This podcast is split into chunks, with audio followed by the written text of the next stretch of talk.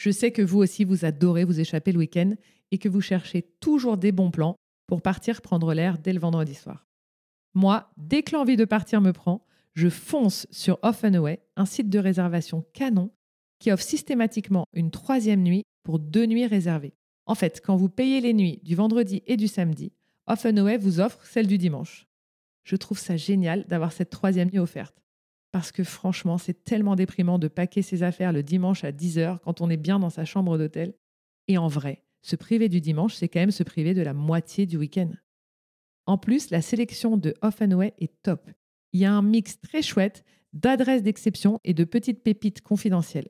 Alors, si vous avez envie de booker un week-end au ski de dernière minute, anticiper votre prochain city trip ou même planifier une escapade en bord de mer, foncez sur offandaway.fr. Avec plus de 170 hôtels en France et en Europe, je sais que vous allez trouver votre bonheur. Et attention, comme si la troisième nuit offerte n'était pas déjà assez, avec le code Beauvoyage 10, vous bénéficiez de 10% de réduction sur votre prochaine escapade. Alors surtout, beau voyage.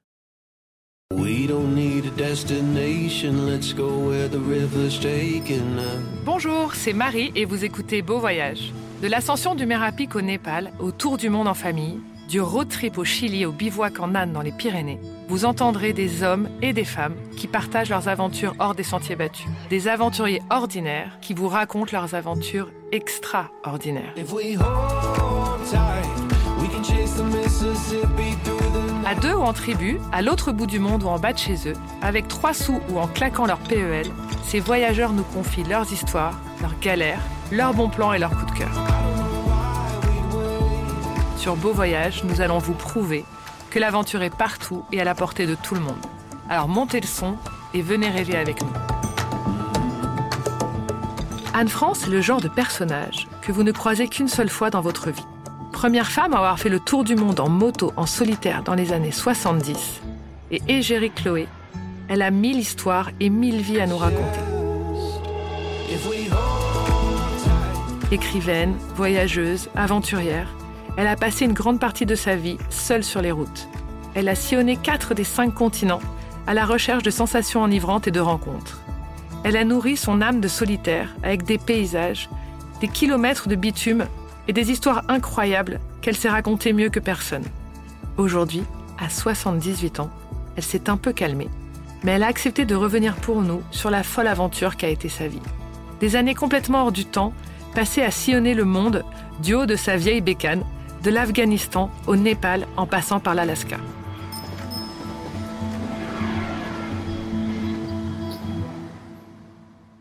Je suis tellement contente de vous avoir euh, aujourd'hui à mon micro et j'ai hâte d'entendre vos aventures.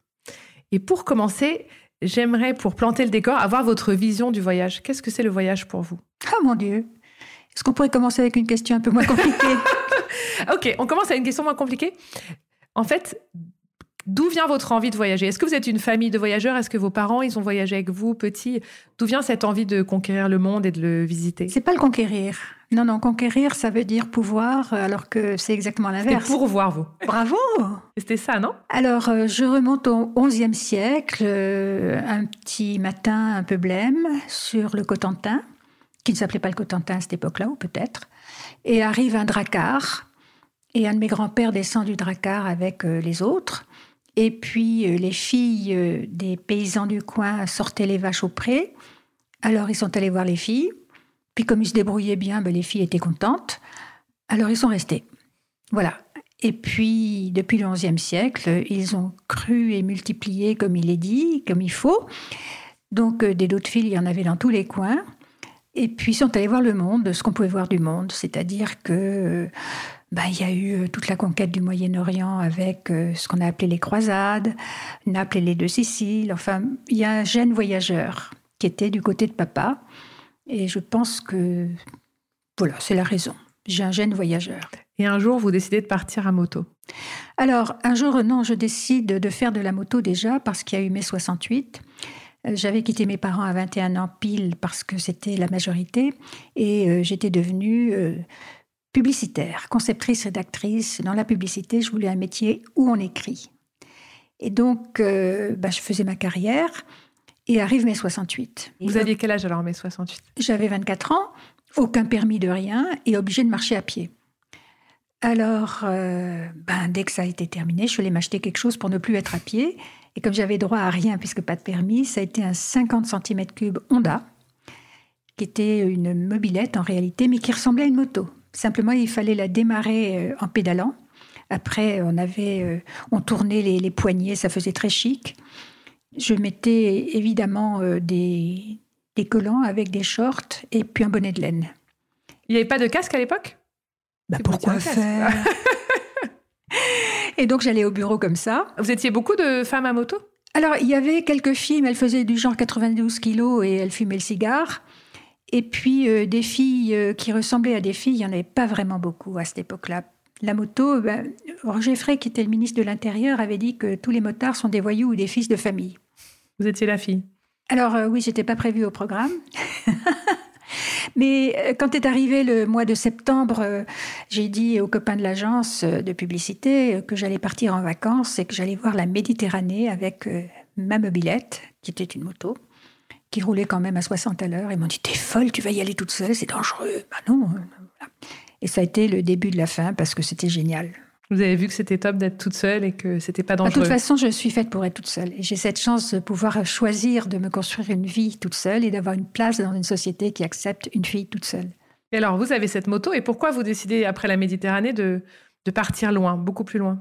Alors donc euh, je suis rentrée, ben, euh, j'ai passé mon permis moto euh, un peu plus tard, toujours pas de permis voiture. J'ai fait continuer ma carrière, j'ai gagné de plus en plus de fric, j'avais de plus en plus pas forcément de responsabilité, mais de place dans ce métier. Puis à un moment donné, bah, j'étais plus heureuse. Et il faut savoir combien on paye son argent. Donc, euh, bah, j'ai tout envoyé, j'ai tout envoyé valdinguer, j'ai arrêté. et à cette époque-là, il y avait un premier raid d'Orion qui était un, un, voyage organisé, un rallye, pas une course. Donc, 105 motos sont parties de Paris pour arriver à Ispahan. Il fallait se retrouver aux étapes, c'était tout. Et j'étais la seule femme au guidon. Il y avait des femmes passagères, mais la seule. Sur 105 motos Sur 105 euh, motards, oui, oui. Et j'ai appris deux choses. Euh, un, ben, je suis faite pour voyager seule. Les autres, ils me bouffent le monde. Et oh mon Dieu, c'est horrible ce que je viens de dire. On le garde celui-là. Ah non, je vous en prie, vous le coupez, c'est trop laid. Mais heureusement qu'on est tous différents. Je pense que c'est ça qui fait la richesse et l'envie de découvrir les autres. Oui, mais euh, les autres qui parlent mon langage, qui me ressemblent, etc., m'enferment dans ma vérité, me prennent aussi une partie de mon attention et je ne suis plus disponible complètement pour ce que je vois, sur ce que je ressens, etc., parce que je suis monopolisée par ceux qui sont autour de moi. Et puis l'autre chose, c'est que j'avais une moto très très lourde qui m'avait été prêtée, une 750 Guzzi, 240 kg vide. Quand elle penchait, je ne pouvais pas l'empêcher de tomber. Une fois par terre, je ne pouvais pas la relever. Donc il faut pouvoir relever sa moto toute seule. Et pour qu'on me prenne au sérieux, pour que je puisse avoir une place dans ce monde du voyage, parce que c'était quand même magnifique d'aller se balader, bah, j'ai fait mon tour du monde l'année d'après euh, sur une petite moto. Toute seule. Et ça a été une naissance. Oui, oui, toute seule. J'ai toujours voyagé seule après. Qu'est-ce qu'elle dit, votre famille, justement, et vos copains, quand vous décidez de partir toute seule à moto? Bah, mes parents, j'avais, euh, j'étais adulte, c'était fini, donc je leur ai pas demandé leur avis parce qu'ils m'auraient dit non, bien sûr. Ils n'avaient pas peur? Ils ont dû vivre l'enfer, certainement. Ils ont dû vivre l'enfer. Vous savez, on avait une image tellement euh, négative de tout ce qui n'était pas occidental que évidemment on allait s'y faire assassiner, violer, etc., etc. Donc euh, oui, ils ont dû vivre l'enfer. Et vos copains? Et vos copines de l'époque? Vous savez que j'étais barge, donc. Euh, vous avez déjà mis dans cette case-là? Donc vous décidez de partir faire le tour du monde. Et vous avez déjà un plan dans la tête quand, quand vous partez, vous dites euh, je vais faire euh, ça, ça, ça, en, en, temps, en trajet, etc. Ou vous montez dans un avion et ça se dessine tout seul? Non, non. j'avais écrit mon premier livre. j'ai eu cette chance parce que il fallait quand même que je mange, il fallait que je vive. Donc, euh, j'avais signé euh, un contrat chez un éditeur pour mon premier livre. J'avais rendu le manuscrit et euh, il fallait quand même que que je sois prise au sérieux. Je veux dire, j'étais quand même la première, en tous les cas officiellement, à faire quelque chose. Donc, évidemment, quand vous êtes la première à faire quelque chose, vous avez une partie des bonnes âmes qui considèrent que vous mentez, que vous vous prostituez, que vous votez communiste, que vous, etc., etc., etc. Donc il fallait que je fasse quelque chose de très gros qui soit une image mm. en même temps. Donc un tour du monde, c'était pas une mauvaise idée parce que c'est un rêve. Mais vous aviez envie d'être le porte-parole de quelque chose? Ah non, non, non, pas du tout. C'était que pour vous? Ça ne se pose pas dans ces termes-là. Je veux dire, quand on est solitaire comme je le suis, on ne se pose pas la question de qu'est-ce que, à qui je m'adresse. C'est plus de la communication, quoi, pour qui, contre qui, quand comment. C'est que pour vous. C'était pour le faire, même pas pour moi. C'est pour le faire. C'est pour voir. C'est pour, euh, c'est pour le bonheur. Et donc vous embarquez pour quel pays alors? Vous commencez par Et donc, euh, ben, j'avais une copine qui travaillait chez euh, Air Canada et qui m'avait dit bah, si tu veux, je te fais rencontrer le chargé de la pub et le chargé du commercial. Euh. donc tu nous fais un déjeuner. Et comme euh, j'avais plus de fric puisque j'avais quitté la pub, que j'avais pas encore touché les droits d'auteur du premier bouquin euh, qui n'était pas sorti d'ailleurs, ben il fallait bien que, que je vive. Donc une copine m'avait prêté son garage où il y avait une baignoire et des toilettes en plus d'un évier. Donc j'ai organisé un déjeuner dans ce garage. Et c'était au bord d'une rivière. Et j'ai toujours eu des chats, les vieilles filles, ça a des chats. Ben, le chat était adorable et il a compris qu'il y avait vraiment euh, quelque chose d'électrique dans ma vie. Et quand ils sont arrivés, euh, ces gens importants, euh, on a bu un apéritif, c'était parfait. On a mangé l'entrée, c'était parfait. Et puis j'ai posé un rôti que j'avais acheté à grands frais sur la table. Et la Julie Noire est arrivée avec le plus beau cadeau qu'on puisse offrir à des humains. Elle avait été pêcher un rat dans la rivière qu'elle oh avait tué et qu'elle a posé tout dégoulinant d'eau à côté du plat. ça a jeté un certain froid. J'ai foncé sur mon appareil photo et j'ai pris une photo du truc. Ils ont vu que j'étais une très très bonne communicante et donc j'ai eu un billet d'avion pour moi et pour la moto pour Montréal grâce au chat. donc ça, vous pouviez partir. Donc je suis arrivée à Montréal. Et puis, euh, bah, j'ai traversé tout le Canada sur ma petite moto jusqu'en Alaska, ce qui était déjà euh, un truc inimaginable. Après ça, je voyageais toujours à mes frais. On me prêtait du matériel, mais je le rendais après. Et donc, euh, bah, je suis arrivée à, à, Anchorage, en Alaska, et j'avais éventuellement de quoi payer un billet d'avion pour Tokyo, mais pas plus. Donc, j'ai mis la moto dans l'avion en disant Kawasaki paiera. C'était une petite Kawa. Je suis arrivée à Tokyo, j'ai appelé Kawasaki en disant, ben voilà, je suis là. Hein. Alors, il y a un livre qui sera fait, il y a tel et tel journaux euh, qui attendent. Ils savaient qu'il y avait une Française qui partait faire le tour du monde, on le leur avait bien dit. Mais pensaient que c'était encore un truc idiot? Ben non. Elle était là. Oui. Donc, ils ont récupéré la moto. Et puis, j'ai passé euh, trois semaines à peu près euh, au, au Japon, auquel j'ai rien compris. Air France m'a donné un billet d'avion pour Bombay. Donc, euh, je suis arrivée à Bombay, puis je suis rentrée à travers le Pakistan, l'Inde, le Pakistan, euh, l'Afghanistan, enfin des pays que j'ai adorés. Et vous dites, vous n'avez pas un sou. Comment vous avez payé? Alors, comment vous faites pour manger, pour dormir? Comment vous êtes débrouillé Vous aviez assez au moins pour ça, pour ce minimum vital? Oui, j'étais partie avec, euh, je crois, 2500 ou 3000 francs, enfin un truc comme ça, en 73 donc. Au Canada, en Alaska, c'est pas très cher parce qu'on peut camper partout. Et on mange dans les stations-service, donc euh, ça va, vous voyez. Et où est-ce qu'on cache son argent quand on est une femme qui voyage toute seule? Dans sa culotte.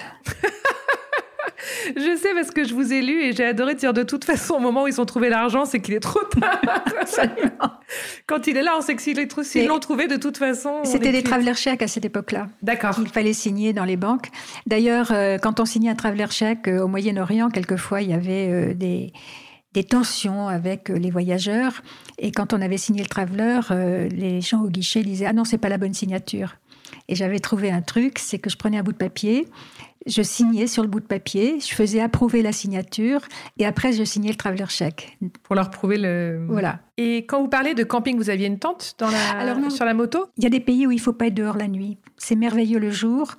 Mais ce que m'avait dit un voyageur, s'il n'y a pas de fenêtre sur l'extérieur des maisons, c'est que la nuit est dangereuse. Donc plutôt que de trimballer une tente qui m'aurait été utile uniquement au Canada, Alaska, point barre et après tout le reste rien, j'avais une grande bâche qui protégeait d'ailleurs mes bagages de la pluie, que j'accrochais euh, d'un côté de la moto, que j'enroulais autour des bagages de l'autre côté, et entre les deux, je mettais un petit lipico, qui était un petit truc qui se, de toile avec euh, quatre morceaux de, de petites ferrailles. Enfin bon. Et donc vous dormiez là, toute seule? Ah ben, N'importe où, dans, dans, un, dans Non, le non. jardin d'un motel, dans un camping. Alors, euh, dans- au Canada, Alaska, c'était effectivement les campings ou alors éventuellement derrière les stations-service. En Inde, dans tous ces pays, bah, il y a toujours des petits hôtels euh, qui coûtent trois fois rien, qui n'étaient pas toujours euh, dans nos critères à nous, ça c'est possible. c'est pour ça que, par exemple, c'est pour ça qu'on voyage aussi. à partir de l'Iran, euh, bah, j'allais au hammam parce que c'était des toilettes à la turque. Et puis, quand il y avait des douches dans l'hôtel, ben, quelquefois, les ne faisaient pas trop la différence entre l'un et l'autre. Donc, euh, non, non, il faut éviter la douche parce que ça dérape. Vous avez jamais eu peur? Des serpents, oui. Votre plus grande peur pendant tout ce voyage, c'était des serpents. Oui, j'en ai pas vu trop, donc ça allait. Vous savez, quand euh, à cette époque-là, on vous terrorisait. On vous terrorisait comment l'Afghanistan euh, m'avait dit euh, 70, euh, 30 pour euh, traverser. Je dis bah oui, 70, je passe. Non, non, 70, vous passez pas. Oui, j'allais me faire assassiner par les Afghans. Mais on ne savait pas que finalement, dans un pays musulman qui n'est pas en guerre, qui, qui est euh, tel qu'il doit être, une femme seule est absolument sacrée. Et tout le monde lui doit respect. Donc elle n'est pas en danger. Ben, il n'y a pas de danger. Il y a le danger de la route, oui. Il y en a qui conduisent comme des cochons, mais partout. Mais euh, l'un des pays les plus dangereux au niveau de la conduite, euh, c'était la Yougoslavie à cette époque-là. Vous aviez facilement trois camions qui se doublaient ensemble en haut d'une côte sur une route à deux voies. hein. Donc c'était plus ça, vous aviez plus peur de la route que de la, J'avais de la pas femme peur. seule. Vous avez jamais eu peur? Non, il n'y a pas de raison d'avoir peur. En plus, c'est tellement merveilleux que vous vous régalez de la route, vous vous régalez de tout ça, donc euh, la peur n'existe pas. Et est-ce que vous avez fait des belles rencontres? Tout le temps. tous les jours? Mais oui, je veux dire que quand vous vous arrêtez, que vous avez euh, 25 personnes qui viennent autour de vous en disant Mais c'est quoi ça? Mais tu viens d'où? Mais c'était magnifique. On échange quelque chose de très profond qui est de se reconnaître entre humains. Moi, j'ai deux chats. Quand euh, un chat rentre du jardin, il vient devant l'autre, il pose son museau contre l'autre et ils se sont reconnus. Ben, c'est à ce niveau-là. Et simplement que des gens s'arrêtent en disant Mais t'es qui? Ben, Ça suffit. Vous voyagez seul, mais en fait c'est pour faire mille rencontres euh, tous les jours. C'est pas pour, ça se fait. Ça se fait naturellement. Je pars, euh, si vous voulez, je pars. J'adore l'errance, j'adore euh, toutes ces sensations que donne la moto et qu'on n'a pas dans une voiture, parce que le corps entier est en réaction. Euh, le corps entier vous raconte la route. Donc il y a déjà le plaisir des yeux avec ces paysages qui sont merveilleux, merveilleux. Je dire, la forêt canadienne, c'est somptueux. L'Afghanistan, c'est un espèce de régal de pierre euh, où la moindre brin d'herbe est un véritable un miracle de fille. Enfin, c'est- un pays fabuleux, fabuleux, fabuleux. Donc il y a ce régal des yeux.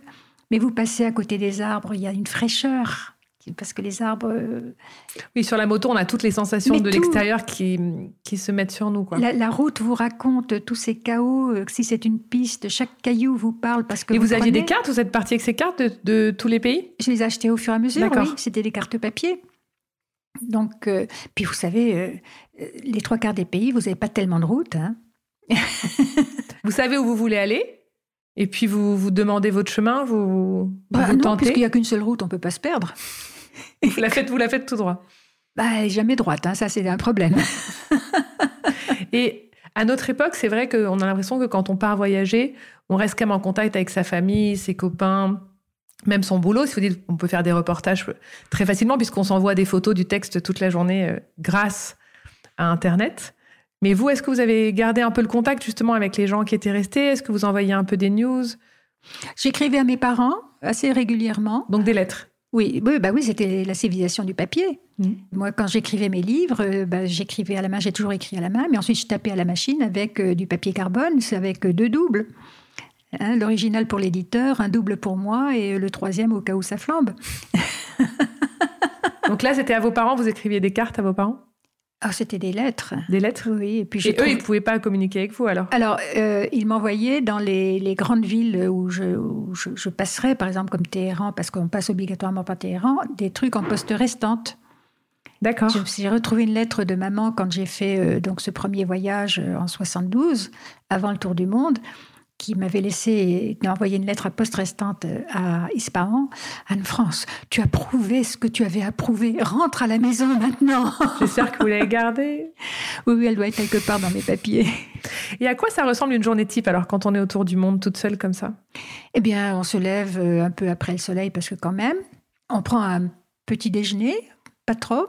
On remballe tout son matériel, on charge la moto, puis on y va. Et puis, euh, bah, s'il y a plusieurs routes, il y a un nuage à gauche, alors on va à droite. Mais s'il n'y a qu'une seule route, bah, on sait qu'on sortira peut-être euh, un truc un peu plus imperméable. Voilà. Et vous rouliez tous les jours? Oui. Sauf que, euh, non, par exemple, qu'est-ce que je pourrais dire quand je suis arrivée en Anchorage bah, J'ai passé 4-5 jours parce que c'est marrant comme ville, parce qu'il y avait une espèce de population incroyable. Je m'étais installée dans le parc, il y avait un grand parc, et euh, c'était tous les hippies qui faisaient la route euh, à cette époque-là. Et j'avais mis. Alors, je, posais ma moto contre un arbre, je tendais euh, la bâche par-dessus tout ça. Ben, elle restait là avec les bagages. Et puis, et puis, puis, ben, rien n'a jamais disparu parce que. On vous a jamais rien volé ben Non, j'étais la fille sur la moto, par conséquent, tout le monde me protégeait. La fille à la moto. Mais c'était marrant parce que il y avait un type qui vendait des motos en ville et que j'avais les parce que j'avais été faire un billard dans un bistrot. Donc, euh, il y avait des gars qui faisaient du billard, donc on est devenus potes, on a bu des bières, etc. Et le type me dit non, tu vas pas euh, rester avec les voyous, là, c'est pas possible. Viens à la maison. Je dis non, non, si je viens à la maison, tu vas me sauter dessus. Bah oui. ben dit non, eux ils me sautent pas dessus. donc allez, on se reprend de bière, on refait une partie de billard, mais c'est là où ça s'arrête. Et vous avez pas fait des rencontres d'ailleurs? Vous n'avez pas rencontré des amoureux sur la route? Non, il n'y a pas de place pour ça. Non, il n'y a pas de place pour ça. Et puis c'est glauque. Alors, ou bien c'est des mecs avec qui je voyage et ils me prennent ma vie et j'ai pas envie, j'ai besoin d'être seule. Ou bien c'est du local et vraiment c'est bas de gamme, c'est moche. Eux, c'est de la curiosité. Non, je peux, puis c'est. C'est pas l'idée. Non, puis ça m'intéresse pas. Je veux dire, autant une histoire d'amour, euh, oui, ok. Mais euh, un petit coup en passant, je trouve ça moche. Excusez-moi pour cette euh, formulation un peu brutale. Avec le, avec le monde qu'on a aujourd'hui, vous le referiez Vous repartiriez sur une moto là autour du monde? Mais pas de la même façon. Par exemple, il y a une fille que j'aime beaucoup qui s'appelle Mélusine Malander, qui est beaucoup plus jeune que moi, qui fait des voyages à moto. Elle, dans un but particulier, aller voir des femmes, leur demander pour vous qu'est-ce que c'est la liberté, etc. Donc, c'est un peu l'inverse de ma démarche, tandis que moi, je laisse venir les choses à moi, elle, elle va vers les choses. Et Mélusine me dit que quand elle va en Inde maintenant, elle commence à avoir quelquefois des soucis à cause d'Internet et qu'il y a des, sites assez pourris sur Internet et qu'il y a beaucoup, beaucoup de garçons qui imaginent que c'est ça la fille occidentale. Moi, ça n'existait pas. Moi, ça n'existait pas. C'est pas les mêmes peurs, c'est pas les mêmes dangers que quand vous êtes parti. Oui, c'est un autre ordre du monde. Si vous voulez, moi, quand j'arrivais, euh, les gens se mettaient autour de moi et ils disaient Mais c'est vrai, t'es quoi? Attends, euh, et tu attends quelqu'un, t'as un mec qui arrive? Ah non, je suis toute seule. Et à ce moment-là, mais c'était pour eux tellement drôle, tellement hors des choses. En fait, ça imposait le respect, ça vous mettait justement pas, pas en danger. Mais il n'y a pas de danger. Mm. C'est drôle que vous reveniez sur le danger. Non, parce que je pense que c'est une vraie question des femmes qui voyagent seules. Mm. Euh, le danger, je pense qu'elles se sentent en danger, mais peut-être que le danger, c'est cette solitude, en fait, qui fait peur, qui fait peur aussi, même. Euh, dans la vie. Et je pense que la femme se sent assez rapidement en danger. On voit bien dans les trains de nuit, on fait des, des wagons spéciales femmes, on fait, on fait attention aux femmes qui sont seules, souvent. Oui, ça n'existait pas, les trains de nuit. Euh, quand je, prenais le train de nuit, moi, dans mais, j'ai 78 ans, et donc euh, c'est un autre ordre du monde, vous voyez. Le danger, non, c'était le danger physique de la route, oui, euh, les camions qui font les fous, les ivrognes, oui, les, les groupes et les ivrognes m'ont fait peur. Ça, oui. Euh, les hystéries collectives, euh, comme j'ai vu en Iran, par exemple, ça, je suis partie et je cours encore. Parce qu'on ne peut rien faire devant une foule qui, devient folle. Mais non, ce n'était pas en termes de danger. Jamais. Il n'y a aucun pays où vous avez eu envie de rester? Je serais bien restée en Australie parce que c'est un pays euh, magnifique, qu'ils ont un plaisir de vivre qui ressemble beaucoup au nôtre. Ils font du très très bon vin. Ils adorent rester deux heures à table, raconter des histoires. Une Ils ont une vraie notion de l'amitié, moi, je trouve, et du, du moment euh, partagé. Oui, parce que c'est un pays qui est tellement rude. Euh, j'étais retournée en reportage, d'ailleurs, quelques années plus tard, euh, dans le centre, chez des fermiers, et ils m'avaient dit, mais on ne peut pas s'engueuler avec les voisins, parce que le jour où on a besoin d'eux, il faut qu'ils soient là. Et eux, ils savent aussi qu'il faut qu'on soit là. Donc, ça rend les rapports beaucoup plus simples et et franc eh ben c'est, la nature qui, mm. qui construit cette société-là. Et puis, une femme qui vit seule, qui a euh, ma liberté, qui a ma, Mon indépendance, euh, j'ai ma place en France. Mais l'Australie est le seul pays où j'aurais eu ma place en tant que solitaire. Même les États-Unis, vous voyez, Mm. il faut appartenir euh, à une famille, il faut appartenir à une congrégation, il faut appartenir à un club. C'est des gens qui ont une conscience encore collective. Mais pas l'Australie? Non, Et pourquoi vous êtes rentrée? Parce que j'avais mes parents et que, euh, oui, je leur en ai certainement fait baver, mais que je ne pouvais pas les laisser tomber, euh, surtout de la, la- enfin, la dernière partie de leur vie, quoi. Et après, vous n'avez pas eu envie de repartir? Non. Non, non. Finalement, euh, moi, j'adore écrire. euh, ben, j'ai mes éditeurs, j'ai mes amis, j'ai, enfin, j'avais parce que euh, maintenant, quand on vieillit, on raye beaucoup, beaucoup de lignes dans son carnet d'adresses. parce que parce que ma vie s'est construite ici. Mais euh, quand j'avais euh, 35, euh, oui, 35 ans là-bas en Australie, j'avais effectivement une carrière toute tracée. Il y a un pays que vous auriez rêvé de découvrir et que vous n'avez pas découvert? Ben oui, euh, par exemple, j'aurais adoré aller au Tibet. J'étais fascinée par euh, les livres d'Alexandra Davinel et euh, j'aurais adoré. Et c'était interdit, c'est ça, quand vous avez fait le tour du monde? La Chine était interdite, euh, la, la Russie était interdite, euh, euh, le Tibet c'était hors de question. Enfin, il y avait toute une partie du monde qui était fermée, qui s'ouvre maintenant, alors que l'Afghanistan, que j'ai quand même traversé trois fois, euh, c'est un, un pays absolument magique. C'est l'un des pays que j'ai le plus aimé avec le Pérou et l'Australie. Eh bien, l'Afghanistan, maintenant, pour combien d'années ce pays sera encore assassiné? Alors que c'était des gens, mais étonnants, fantastiques. Vous avez. Moi, je rêverais de découvrir tous ces pays. C'est vrai que le monde s'est transformé et finalement, ceux qui étaient fermés euh, hier s'ouvrent aujourd'hui. On verra pas les mêmes, euh, on verra pas les mêmes choses. Exactement. Et qu'est-ce que vous avez euh, rapporté de tout ça, en fait? Qu'est-ce que j'ai rapporté de tout ça? C'est de me resituer, non pas uniquement par rapport à mon nombril et à ma vie ici en Occident, c'est de regarder tout ce que me donne l'Occident par rapport à ce que j'ai vu autour du monde. C'est de considérer que même si on est fauché, je roule pas forcément sur l'or, mais euh, on a une vie de luxe. Je suis passée deux fois par le cancer. Euh, deux fois, mon pays m'a offert mes cancers. Ça m'a coûté 120 euros parce que j'avais pas de téléphone portable et que à cette époque-là, j'avais pris une ligne téléphonique dans ma chambre. Ça n'existe pas. Une de mes copines, même aux États-Unis, a eu un cancer. Elle a payé 30% de tout le. de- On a une chance incroyable, nous. On ne le mesure pas. Mm. Euh, je garde, j'en parlais avec des amis hier, je garde encore euh, l'image d'un homme dans une voiture euh, au Pérou. Oui, c'était au Pérou, qui allait d'un centre d'interrogatoire à un autre, qui avait été visiblement torturé. Et je n'ai jamais vu autant de solitude. C'est même plus du désespoir, autant de solitude, mais pas la mienne. Moi, elle est heureuse. Là, c'est l'abandon par l'humanité entière d'un homme torturé. Euh, Ça vous est resté, ça? Oui, je le vois encore. Vous voyez, euh, de me régaler euh, en Équateur dans un petit restaurant des bords de route, d'avoir trois petits cireurs de chaussures qui sont à mes pieds, qui discutent, qui racontent des histoires. J'avais appris à parler espagnol très très vite. Et puis quand j'étais à la fin de mon repas, qu'ils me disent, ben tu sais, nous on ne mangera pas aujourd'hui. Je veux dire, vous ramenez tout ça et vous pouvez plus être la même après. Ah non, c'est sûr. Les voyages, ça transforme, ça transforme vraiment pour ça. Oui, ça m'a inscrite dans le monde. Mm. Ça m'a inscrite dans le monde et, euh, et j'en ai construit presque un devoir de bonheur pour me régaler de ce que j'ai. Alors je pourrais évidemment tout vendre et puis euh, aller m'installer chez des Indiens et les aider à manger avec le prix de ma maison. Mais non, ça, c'est pas, pas quelque chose qui vous donne envie. C'est pas que j'ai pas envie, c'est que j'ai une part d'égoïsme qui fait que j'ai plutôt envie de continuer à me régaler. Mais euh, oui, c'est pas bien. mais j'assume. We've had up, we've had down. We've had warm nights, we've gone round and round. What I know, this much is true. There ain't a color in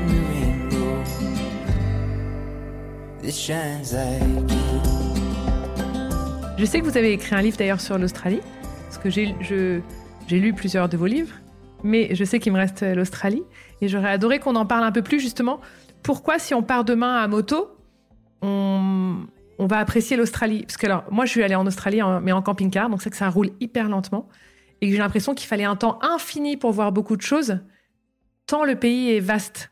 Écoutez, moi je fais de la moto comme on fait du bateau. C'est-à-dire que la moto ne m'intéresse pas en elle-même. C'est ce que j'en fais qui m'intéresse. C'est-à-dire que Thierry Marx, il discute pas avec sa cocotte minute. Moi, je discute pas avec ma moto. C'est pas une personne. Euh, cela dit, cela dit, j'avais euh, autour de l'Australie ce qu'on appelle un vieux flat, c'est-à-dire une BMW avec des cylindres à plat. La première 750 en 75, et j'y suis retournée en 78 pour tourner un film pour la BBC. Et vraiment, il y a cette monotonie dans ces immenses distances de l'Australie et qui est merveilleuse parce que ça arrête le temps. Comme cette monotonie, euh, vous êtes là sur votre route, euh, là où elle est goudronnée, et, et, donc vous avez un arbre, vous avez un rocher, vous avez une touffe d'herbe mulga qui est d'une herbe assez haute, puis de nouveau un arbre, puis de nouveau un rocher, etc. Et on décolle, le temps n'a plus de durée. Et vous êtes dans un instant qui n'arrête pas. Et c'est un espèce. Je racontais ça un jour euh, à un moine bouddhiste qui était venu. Euh, je racontais des histoires de plantes parce que j'ai beaucoup écrit sur les plantes. Et je lui ai raconté ça. Il me dit Mais c'est de la méditation. Une forme de méditation, bien sûr, oui. Peut-être qu'il y a une spiritualité dans le cambouis. Allez savoir. Vous écoutez de la musique sur votre moto? Non, pas du tout. Vous êtes dans le silence, enfin dans le, dans le bruit de l'environnement et de la moto Non, parce que si je mets de la musique, ça veut dire que je mets mon, mon monde à moi par-dessus le monde tel qu'il est autour de moi. Et le, mon monde à moi, je l'ai à la maison, j'ai pas besoin. Quand je suis sur une moto et que, enfin, quand j'étais et que je roule, je suis dans le monde. Et le monde mobilise l'intégralité et de mon corps par tous les mouvements, par toutes les réactions que demande la moto, par toutes les sensations que me donne le vent, le soleil, les odeurs, les chaos de la route, etc., etc. Euh, si je mets de la musique, je suis uniquement centrée autour de mon nombril et de mes sensations à l'intérieur de moi. Là, c'est jamais pensé C'est ce dialogue qui m'intéresse, vous voyez. Et je pense que les gens qui, qui, se promènent seuls euh, sur un bateau ont quelque chose d'équivalent euh, parce qu'ils discutent avec le vent, ils discutent avec les vagues, euh, ils, sont, ils, ils répondent. Ben, moi, je réponds au monde en, en ne me cassant pas la gueule, quoi. Vous avez eu des accidents de moto? Ah oui, bien sûr. Oui, oui, quand j'ai fait mon premier voyage, tout le monde a parié que j'allais me casser la gueule à 500 km. Ils ont perdu, je suis tombée à 750 km. En Australie, en 75, donc, je, ben, je suis sur la 750 BMW, grosse moto, magnifique, une petite merveille. Et euh, en échange de prêt de la moto, moi, je passais à toutes les radios, à toutes, euh, enfin, dans tous les médias qu'une Française et une Parisienne toute seule pouvaient intéresser. Donc, ça faisait partie. Vous parliez anglais? Euh, En Australie, oui, je parlais anglais. Le problème, c'est qu'ils ne parlent pas anglais, ils parlent australien. En anglais, on dit euh, How are you? En Australie, oui, What you doing, mate? Donc, il m'a fallu quand On même. arrive à les comprendre, mais c'est bon, Vaut mieux faire tourner une table. hein. Oh là là, c'est compliqué. Et donc, euh, j'arrive à Brisbane, à 1000 km de, de Sydney à peu près.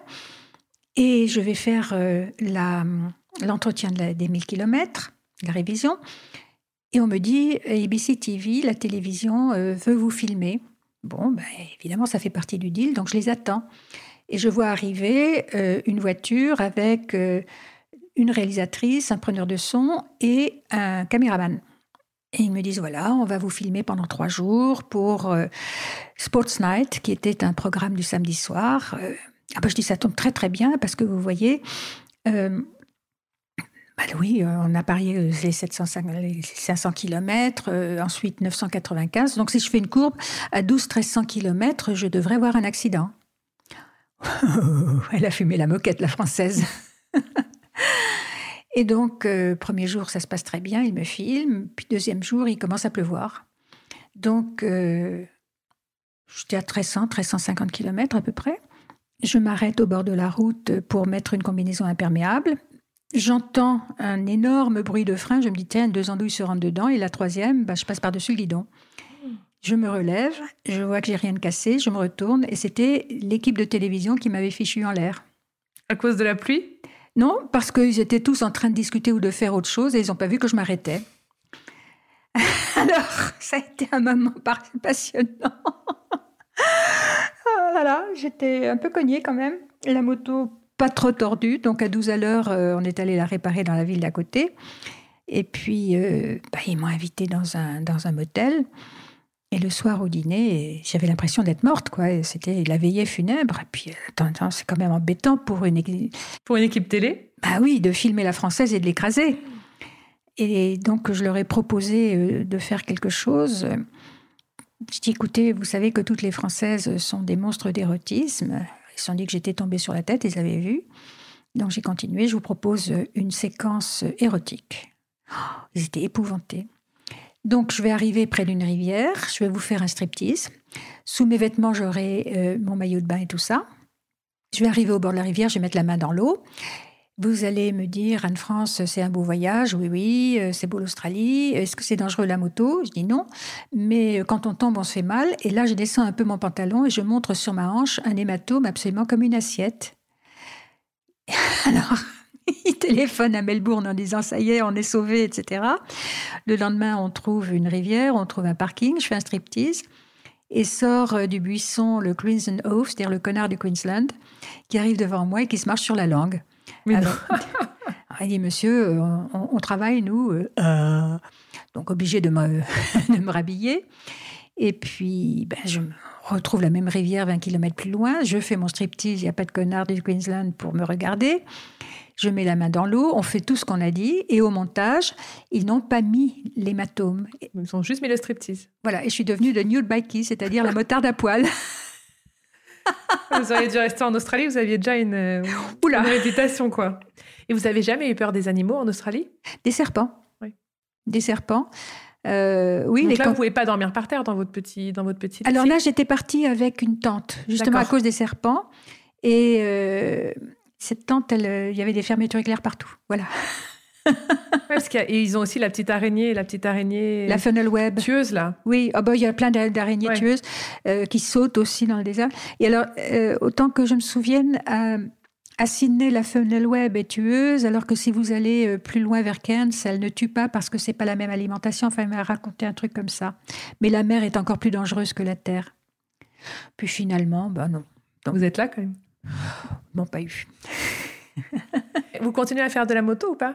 Non, euh, j'ai sorti la moto le 11 août 2012 pour faire des courses. Le 12 août 2012, j'ai sorti la voiture parce que j'avais quand même passé mon permis voiture pour faire des courses un peu plus lourdes dans la ville d'à côté. Et à un stop, euh, bah, une voiture a grillé le stop, s'est jetée dans la mienne à toute vitesse. Et pour la première fois de ma vie, j'ai eu des os cassés. Donc on a coupé ma voiture en deux pour euh, me ramener à l'hôpital. Et j'avais un bras éclaté.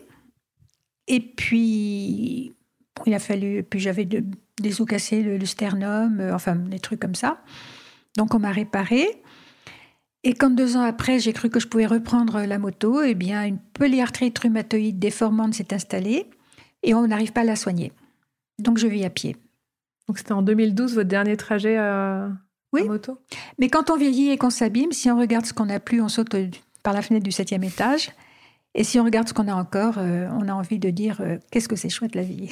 Qu'est-ce que vous diriez alors aux filles d'aujourd'hui, celles qui ont envie de partir voyager? J'en sais rien parce que c'est pas le même monde, euh, c'est pas la même génération. Ce qui était vrai de mon temps ne l'est plus forcément maintenant. Des pays que j'ai adorés sont tombés dans la folie de la guerre ou de la violence. Là, je suis en train de terminer euh, le voyage en trois tomes de Bernard Olivier, qui, euh, dans les années, je crois, 2000, ou 2010, je ne sais plus, a fait la route de la soie à pied et qui est passé justement par le pays kurde. Et moi, autant quand j'étais à Agre, qui est la dernière ville au pied du mont Ararat avant de passer en Iran, où ça a été fabuleux, où vraiment tout le monde a été d'une gentillesse extraordinaire. Vous imaginez que le commandant de la garnison, de la musique de la garnison de cette ville, a organisé pour moi et pour deux autres Français qui voyageaient à pied un concert et un déjeuner en plein ramadan. Les 13 musiciens de la garnison d'Agre jouaient de la musique pendant que nous, les trois non-musulmans, nous déjeunions sous les arbres. Vous imaginez qu'on fasse la même chose à Clermont-Ferrand pour trois Turcs? Non. C'est extraordinaire ce que, ce que extraordinaire. Ça n'existe plus. Et Bernard Olivier, dans son livre justement sur euh, cette partie de la Turquie, raconte que maintenant, en tous les cas quand il y était, c'était sans arrêt euh, des soldats qui essayaient de le rançonner, c'était euh, des interrogatoires, tu es un espion d'eux, etc. C'est une région qui était merveilleuse, qui a totalement basculé dans cette, ce déglingage organisé, horrible, insupportable de toute cette région du monde. C'est fou. En fait, l'ouverture du, oui, l'ouverture du monde a tout changé aussi, quoi. C'est pas forcément l'ouverture du monde. Je crois que la guerre du Golfe a entièrement explosé tout ce qui était du bonheur de vivre dans cette partie du monde. Euh, la guerre d'Afghanistan est une horreur absolue, alors que qu'est-ce que les gens ont pu être merveilleux avec moi? Qu'est-ce que vous avez rapporté des photos? Bien sûr, parce que je vendais mes, articles en rentrant, il fallait quand même que je rentre dans mes frais. Donc quand je partais, j'étais sûre, si je ne mourrais pas, d'avoir un contrat pour un bouquin, d'avoir euh, un article qui sortait dans un magazine de moto et euh, deux articles, en tous les cas, euh, pour des magazines grand public. Mais elles sont où toutes vos photos? On peut les voir quelque part? Ah bah j'ai euh, tout ça chez moi. J'ai sur euh, une clé USB. Bah, par exemple, euh, je suis invitée par des clubs moto très souvent ou par des fêtes comme ça, et je projette les motos, les photos du tour du monde, les photos de l'Australie, les photos d'Amérique du Sud, etc. En racontant le voyage. Ah, c'est magnifique. Et c'est des mondes qui n'existent plus. J'ai des photos des Bouddhas de Bamiyan, par exemple. C'est merveilleux. Et, et, de ces gens en Afghanistan qui étaient souriants, qui étaient joyeux, qui étaient marrants comme tout. C'était les, on les appelait les, les seigneurs d'Ariana. Ariana, c'était la terre euh, de là-bas autrefois. C'était des seigneurs, oui. Même le plus pauvre d'entre eux était un seigneur de son pays. Oh, J'ai envie de voir vos photos maintenant. Je finis les livres et après on fait une expo euh, photo. Après vous venez dîner à la maison. on fait un dîner projection. Merci beaucoup.